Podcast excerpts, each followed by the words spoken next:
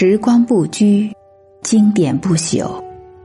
大家的小文章，手边的短经典，与大师同行，品纸上春秋。百合邀你共享精神盛宴。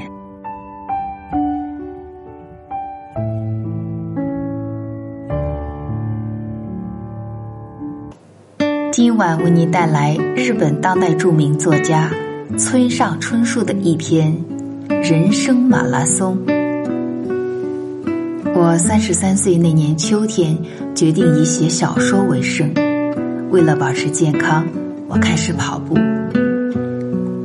每天凌晨四点起床，写作四小时，跑十公里。我是那种容易发胖的体质。而我妻子却无论怎么吃也胖不起来，这让我时常陷入沉思。人生真是不公平啊！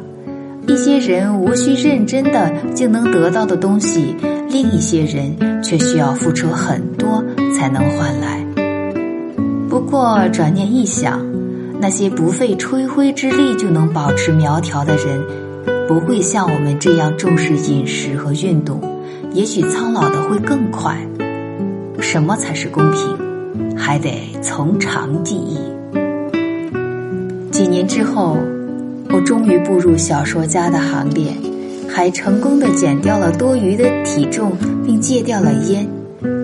说起坚持跑步，总有人向我表示钦佩：“你真是意志超人呐！”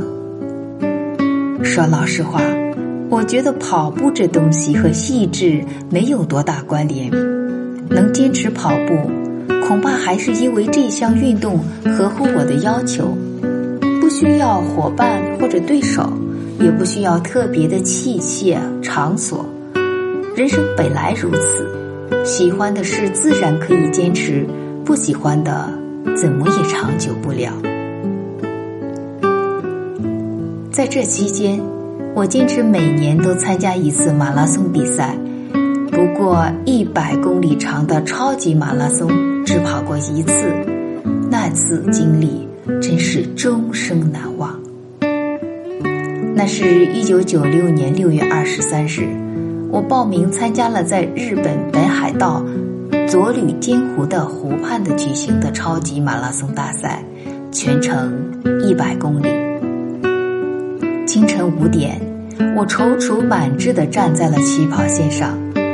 比赛的前半段是从起点的五十五公里站间的路程，没什么好说的，我只是安静地向前跑跑跑，感觉和每周例行的锻炼一样。到达五十五公里休息站以后，我换了身干净的衣服，吃了些妻子准备的点心。这时我发现双脚有些肿胀，于是赶紧换上一双大半号的跑鞋，又继续上路了。从五十五公里到七十五公里的路程变得极其痛苦。此时的我心里念叨着向前冲，但身子却不听使唤。我拼命地摆动手臂，觉得自己像块在绞肉机里艰难移动的牛肉。累得几乎要瘫倒在地。一会儿功夫，就有选手接二连三超过了我。最让我心焦的是，一位七十多岁的老奶奶超过我时大喊：“坚持下去！”怎么办？还有一半的路，如何挺过去？这时，我想起一本书上介绍的窍门，于是我开始默念：“我不是人。”我是一架机器，我没有感觉，我只会前进。这句咒语反复在我脑子里转圈。我不再看远方，只把目标放在前面三米的远处。天空和风、草地、观众、喝彩声、现实、过去，所有这些都被我排除在外。神奇的是，不知从哪一秒开始。